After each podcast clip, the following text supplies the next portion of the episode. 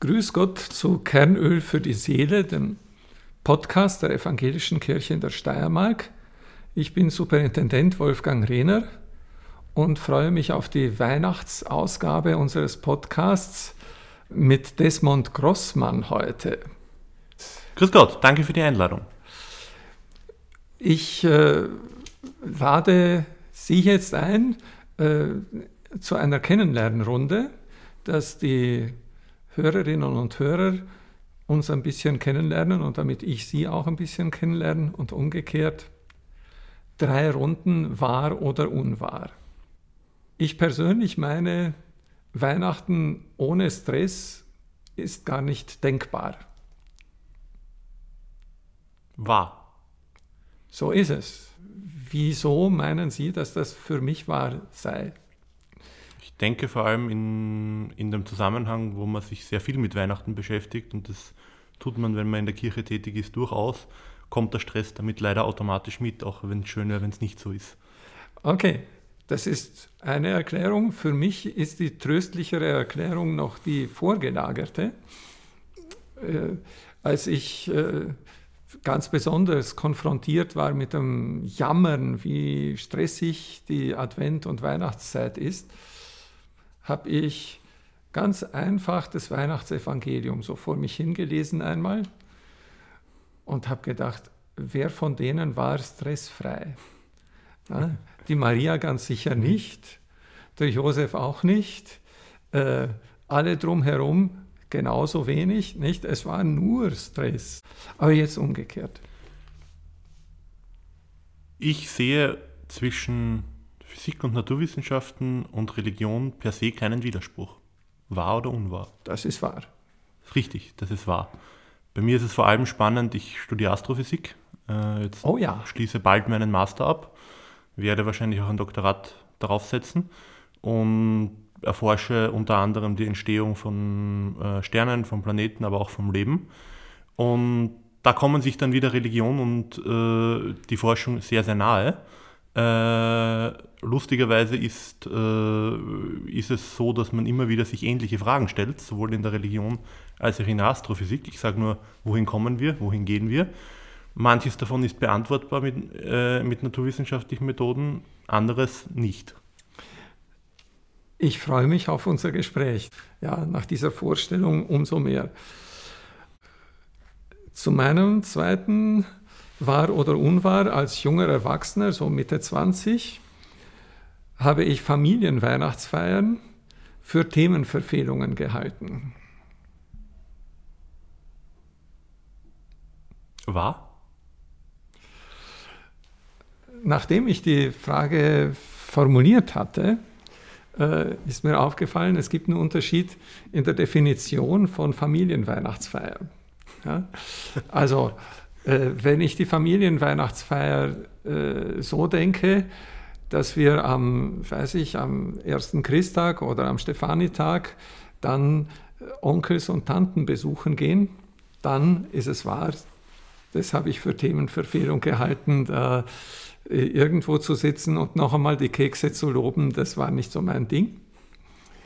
Äh, andererseits war es so, als ich Mitte 20 war, bin ich Weihnachten meistens äh, Heiligabend und so im Predigteinsatz gewesen. Als Student hatte ich Predigterlaubnis und bin in pfarrerlosen Gemeinden zu Predigteinsätzen gewesen und habe mich dann unheimlich gefreut auf die Familienweihnachtsfeier, wenn ich dann zu Hause bin, nachdem die Predigteinsätze vorbei sind, mit den Geschwistern, mit den Eltern.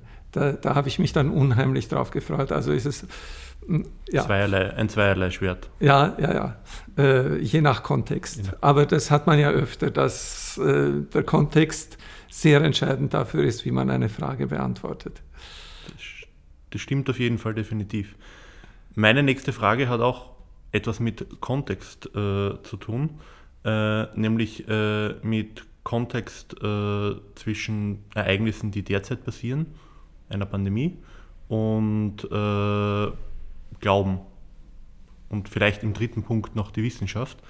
Wahr oder unwahr, ich sehe es, dass man durch Glauben und nicht durch Glauben allein äh, besonders auch die Pandemie am Ende besiegen kann.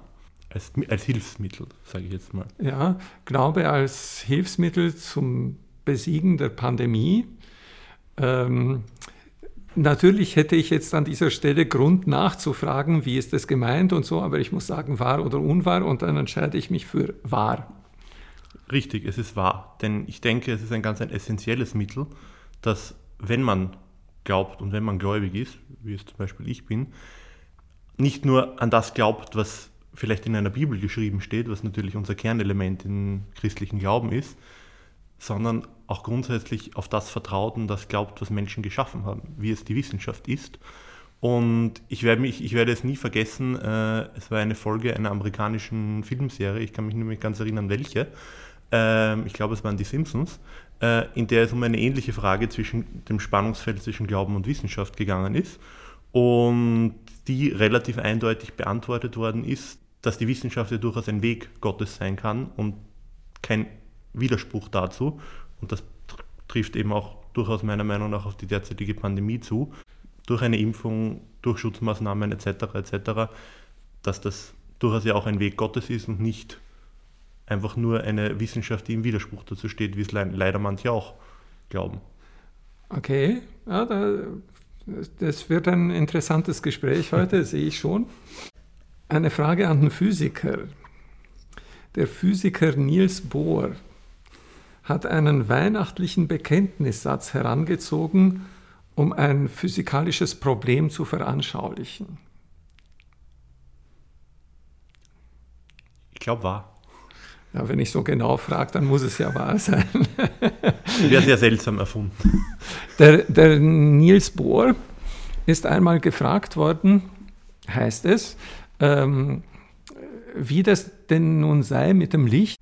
Und da soll Niels Bohr bei einem Physikerkongress seinen, seinen Forscherkollegen in der Runde geantwortet haben, wir bekennen, dass Jesus Christus wahrer Mensch und wahrer Gott ist. Und so ist es auch mit dem Licht. Es ist wirklich Welle und das sind, äh, sind wirklich Quanten, es sind wirklich Teilchen. Ja, soll er so begründet haben und daraufhin war die Runde, die damals äh, offensichtlich noch ganz anders christlich sozialisiert war als die heutigen äh, internationalen Runden von äh, Naturwissenschaftlerinnen und Naturwissenschaftlern es wahrscheinlich sind, die waren dann mit der Antwort zufrieden. Und dieses wahrer Gott und wahrer Mensch ist ja ein weihnachtlicher Bekenntnissatz. Das äh, ist ja dieses, die, die, menschliche Seite Gottes, ja, die irgendwie hm, die göttliche Bestimmung des Menschen wieder sichtbar macht. Das, das greift da an Weihnachten sehr stark ineinander. Meine letzte Frage lautet, ich habe eine Zeit meines Lebens gehabt, in der ich fast in jeder Situation eine Bibel mit mir getragen habe. Wahr oder unwahr? Wenn die Frage so gestellt ist, dann wird sie wahr sein. Aber mich interessiert, welcher Teil des Lebens das war. Das ist eine sehr spannende Frage. Ich muss sagen, das war circa so, als ich 15 bis 17, 15 bis 18 war. Da habe ich die gute Nachricht-Ausgabe aus der Bibel wieder ausgegraben, die ich damals, ich glaube, ich habe sie zur Konfirmation erhalten, wenn ich mich nicht täusche, oder es war aus der Schule. Und mich haben die Geschichten in der Bibel damals fasziniert. Äh, und nämlich auch die unbekannten Geschichten. Diese ganzen äh, Seitengeschichten, sage ich jetzt mal, wo familiäre Probleme auftreten, die dann entweder in einen, in einen größeren Kontext gesetzt werden, in einen Kontext zu Gott gesetzt werden. Äh, das habe ich so faszinierend und so spannend gefunden. Äh, und des Weiteren ist auch einer meiner Lieblingsteile die, der Bibel die Bergpredigt. Ähm, und ich habe mir immer wieder gerne Zitate äh, aus der Bergpredigt durchgelesen, habe auch meinen Konfirmationsspruch aus der Bergpredigt, selig sind die Sanftmütigen, denn sie werden das Erdreich besitzen, ähm, entnommen. Und das war immer ein Teil der Bibel, der mich sehr lang begleitet hat, teilweise physisch, jetzt trage ich sie nicht mehr physisch miteinander rum, aber habe noch immer eine eigene Bibel-App am Handy und grabe die Sprüche hier und da aus, wenn, wenn sie mir helfen oder wenn ich wieder daran denke.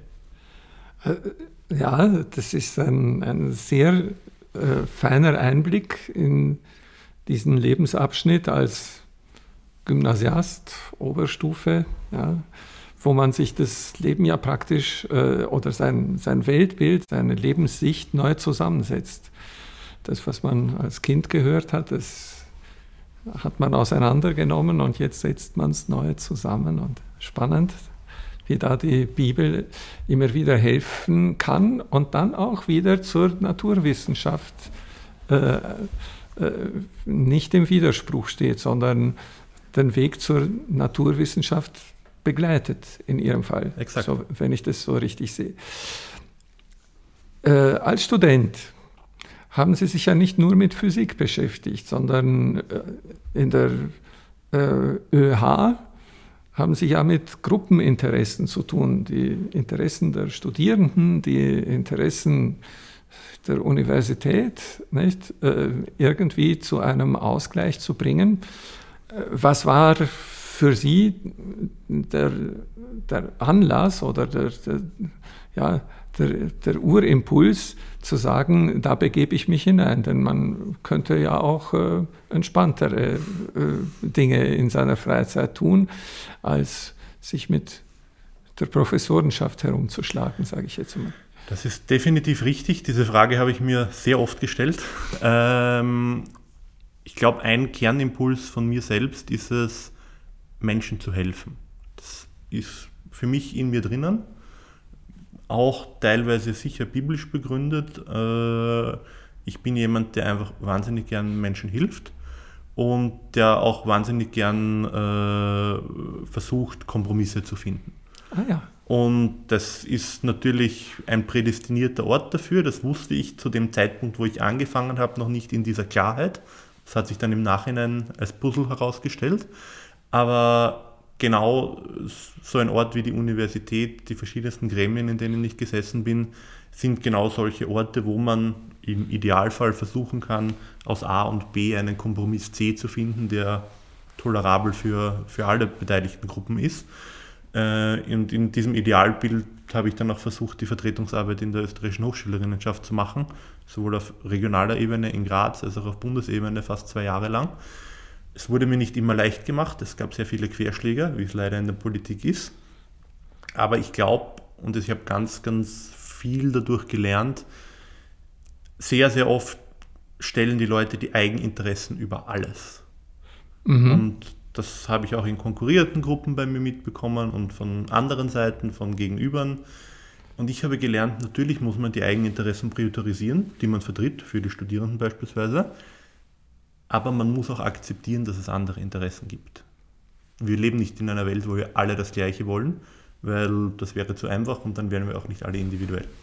Die unterschiedlichen Interessensgruppen, die unterschiedlichen Gruppeninteressen,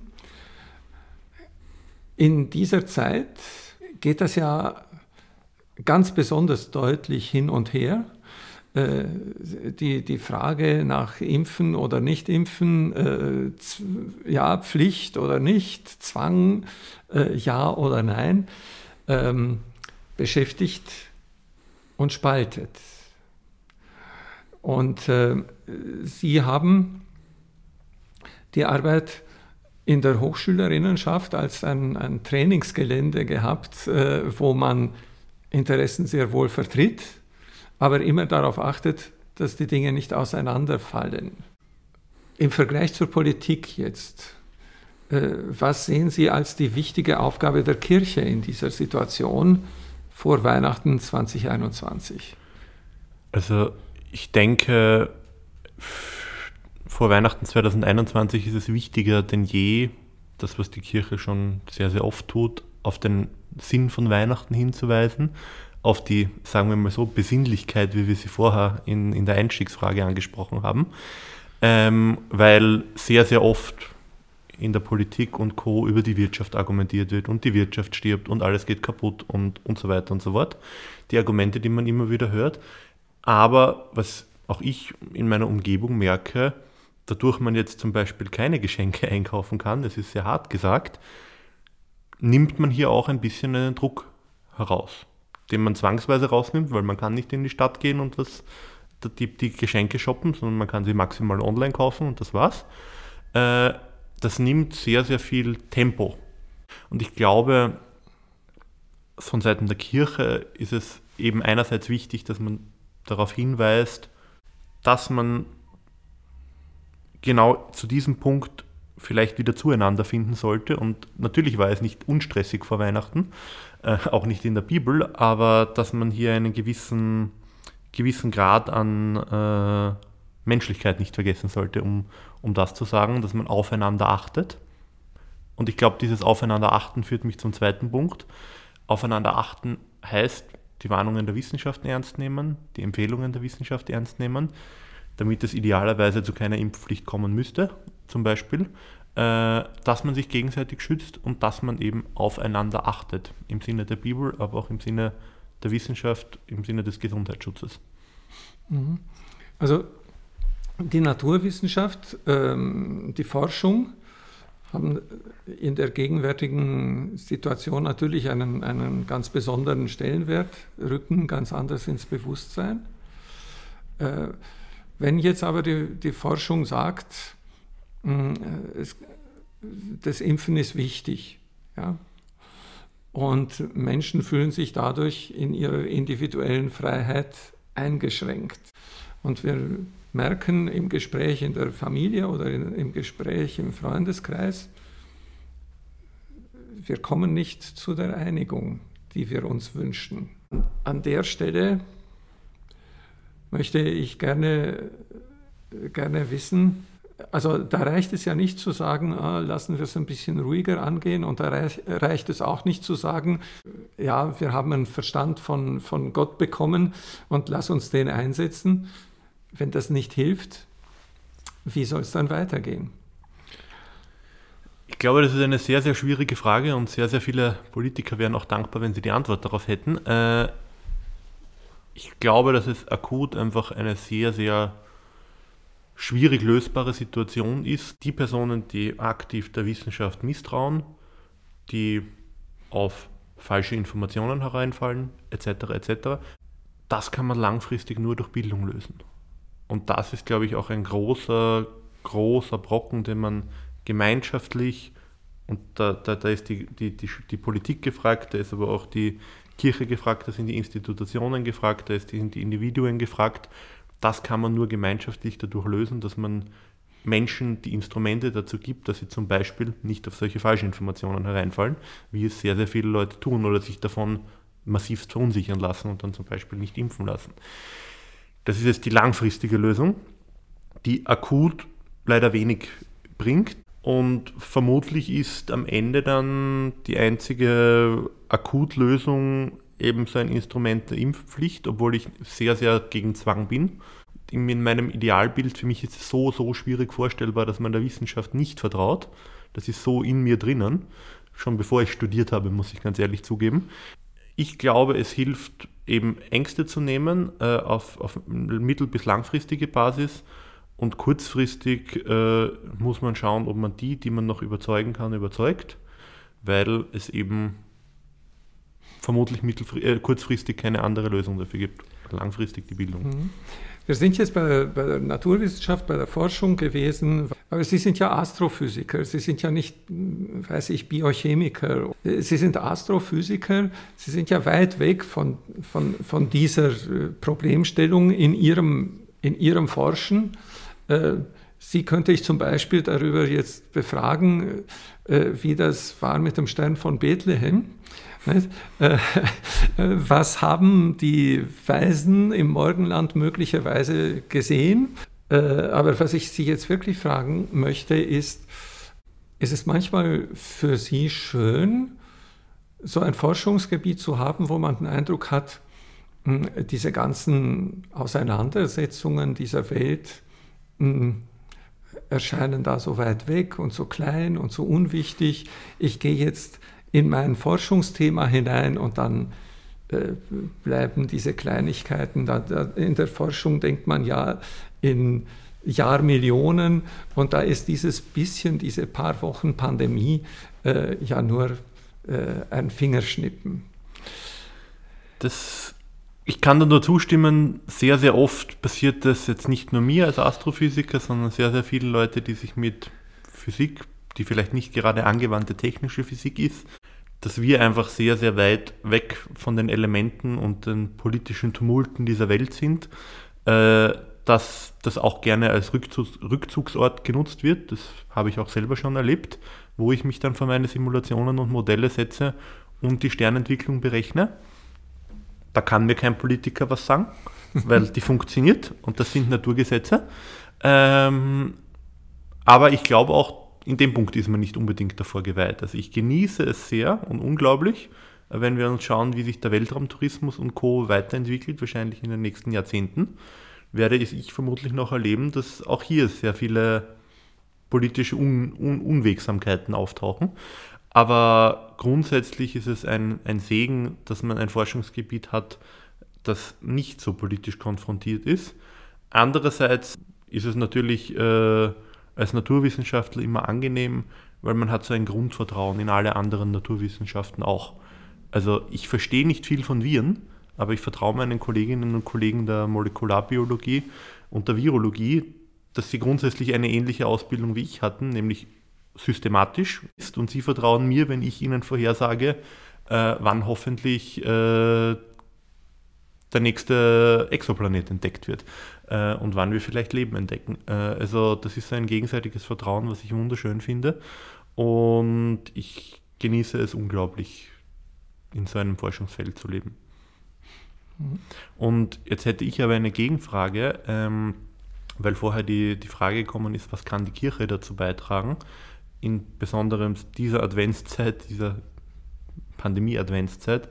Wie sehen Sie das als Superintendent ja, als Superintendent der Evangelischen Kirche in der Steiermark beschäftigt und bewegt mich diese Frage, was wir als Kirche zu bieten haben. Ähm, gerade in dieser Situation, wo es diese Spaltungen gibt, äh, nicht nur auf der Straße, sondern auch in den Familien und auch in unseren Pfarrgemeinden, gibt es das, dass die einen äh, so unbedingt nur mit Geimpften zu tun haben wollen und die anderen, äh, es gibt andere, die sagen, das kommt für mich persönlich nie in Frage. Und dann ist die, ist die Frage, wie wollen wir gemeinsam Weihnachten feiern? Ja, was ist das Verbindende? Was ist, was ja. ist das? Äh, können wir sagen, Weihnachten äh, nehmen wir heraus einfach aus, aus der Zeit? Ja, können wir sagen, wir ziehen uns zurück und sagen, äh, ja, so wie es der Forscher äh, in, in seinem Bereich so hat, so können wir äh, einen, einen geschützten Bereich des Glaubens aufbauen, das glaube ich nicht. Und ich denke schon, dass wir von der Weihnachtsbotschaft her die Möglichkeit haben, den Leuten zu sagen, wir bleiben Geschwister als Kinder Gottes und wir haben Grund zu diesem Urvertrauen. Das hat mir sehr gefallen, das haben Sie in, an zwei Stellen in diesem Gespräch zur, zur Sprache gebracht. Wir haben Grund zu diesem Urvertrauen und ähm, äh, wir dürfen uns nicht, wir dürfen uns nicht in gegnerische Lager äh, äh, ver, verbohren. Und wir dürfen uns auch nicht äh, ja, so in, in Frontstellungen äh, nur, nur bringen lassen, sondern wir haben den Auftrag als Kirche dafür zu sorgen, ähm, dass wir im Gespräch bleiben, auch wenn dieses Gespräch oft jetzt durch äußerliche Trennlinien verläuft. Äh, äh, ja, äh, nur geschehen kann. Also ich kann nicht äh, sagen, in der gegenwärtigen Situation äh, lassen wir die Masken weg und lassen wir die Impfung weg und fallen uns alle um den Hals und, äh, und feiern Weihnachten. Das geht nicht. Aber wir können Weihnachten feiern, geimpfte und ungeimpfte, unter gewissen Rahmenbedingungen und wollen uns da nicht auseinandertreiben lassen. Das ist so meins. Finde ich eine sehr, sehr schöne Sichtweise der Dinge und die entspricht durchaus auch dem, was ich mir denke, dass man versuchen soll, so gut es möglich ist und unter so guten Maßnahmen wie es geht, die Leute nicht zu spalten, weil ich glaube, eine Spaltung gesellschaftlich als auch glaubenstechnisch das Schlimmste wäre, was uns auch in dieser Situation passieren kann. Mhm. Ich möchte jetzt Sie bitten, äh, sich vorzustellen, äh, diese restlichen Tage auf Heiligabend hin, auf Weihnachten hin dann. Ja, äh, wo gibt es für Sie persönlich in diesen Tagen die Punkte, wo Sie sagen, das ist mir ganz wichtig, darauf möchte ich nicht verzichten. Das ist für mich so ein Stück Kernöl für die Seele, so dieses, dieses was das Ganze äh, geschmeidig macht, äh, was ein, ein, Genusselement hat und was das, das Tröpfchen, das das Ganze zu etwas Besonderem werden lässt. Also für mich sind es zwei Punkte. Äh, einerseits Kekse, das klingt jetzt sehr banal, aber wir backen immer selber Kekse, meine Mama, meine Schwester, meine Oma. Ich bin sehr untalentiert im Keksbacken, darum lasse ich es gleich. Äh, und diese Kekse und in Verbindung mit Sonntagen, die für mich in den letzten zwei, drei Jahren immer sehr, sehr viel wichtiger geworden sind, weil Sonntage die einzigen Tage waren, die ich wirklich mit der Familie verbringen konnte, an denen ich keine Termine hatte, an denen ich keine Uni hatte. Äh, die zwar immer noch mit ein paar Telefonaten hier und da ablaufen, aber grundsätzlich sehr, sehr viel ruhiger. Man, konnte, man musste nicht um 6 Uhr in der Früh aufstehen, man konnte sich etwas ausschlafen, man hat gemeinsam Mittag gegessen und ist gemeinsam beisammen gewesen. Und das speziell jetzt im Advent. Erst gestern habe ich wieder mit meiner Familie den Adventssonntag, den zweiten, gefeiert. Unglaublich, dass er schon der zweite ist. Ähm, und das in Zusammenhang mit den Keksen ist für mich immer so ein Balsam in der Seele, wenn wir gemeinsam beim Adventkranz sitzen, die Kekse genießen, Kaffee und Kakao trinken und da einfach einmal einige ruhige Momente haben, wo ich genau weiß, das ist ein Sonntag, da ist ruhig, da kann auch nichts Wirkliches passieren. Und nächste Woche geht wieder die Hektik los, aber an diesem Sonntag ist es beruhigt. Wir, wir, wir schauen auf Weihnachten hin. Jetzt sind es mhm. nur mehr zweieinhalb Wochen äh, bis, bis zum Heiligen Abend und äh, begehen das gemeinsam. Das ist das, was mir immer ein sehr, sehr großer Balsam in der Seele war. An dieser Stelle äh, hätte ich noch viel zu fragen, aber ich mache jetzt einen Abschluss, weil das können wir allen wünschen, die zuhören, dass sie solche Momente für sich auch finden. Solche Momente, Sie nennen es die Keksmomente, die Kernölmomente, äh, wo man merkt, wie Leben sich anfühlt und äh, wo man merkt, dass das, was wir als Tagesgeschäft haben, nicht alles ist im Leben, äh, wo dann ein Stück des Urvertrauens ganz besondere Resonanz findet. Ich wünsche das Ihnen und Ihren Lieben und natürlich auch allen, die hineinhören in unseren Podcast. Ich sage danke fürs Gespräch und danke fürs Zuhören. Bleiben Sie fröhlich und gesund und nehmen Sie mit, Ihre Kirche ist neugierig auf Sie. Und außerdem bleiben Sie neugierig auf uns und die nächste Folge von Kernöl für die Seele.